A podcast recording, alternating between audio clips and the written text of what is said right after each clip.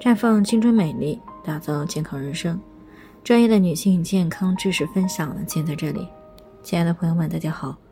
首先呢，还是要分享一下我们的联络方式。大家可以在我们最常用的聊天软件当中搜索 PK 四零零零六零六五六八，关注以后呢，回复自测，进行健康自测，可以更有针对性的了解自己的健康状况。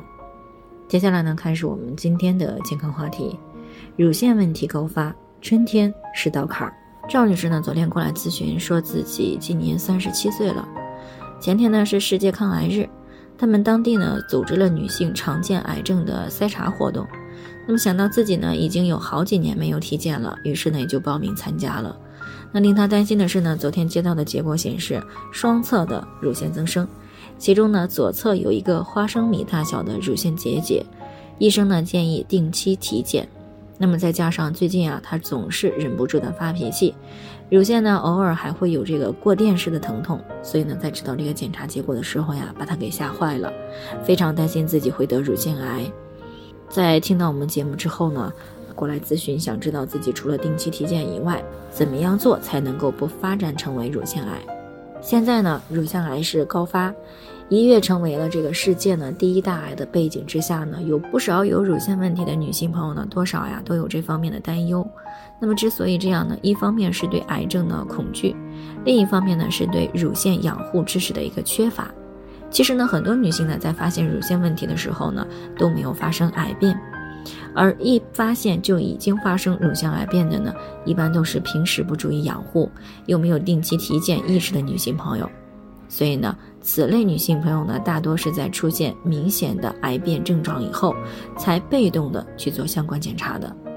那如果平时呢有定期做相关检查的这个健康意识，那么一般在第一次发现乳腺问题的时候，大多可以通过正确的干预，达到预防乳腺癌的目的。那么当然了，也有一些女性朋友呢，即使在乳腺问题早期就通过检查发现了。但是呢，如果不采取干预措施，同样可能会发展成为乳腺癌。也就是说，是否得乳腺癌呢，主要取决于自己的健康养护知识以及发现问题时的重视程度。所以呢，为了保持乳腺的健康呢，平时啊最好多学习一些相关的健康知识，并且呢定期的体检。当发现乳腺问题的时候，及时的通过各种手段来进行干预，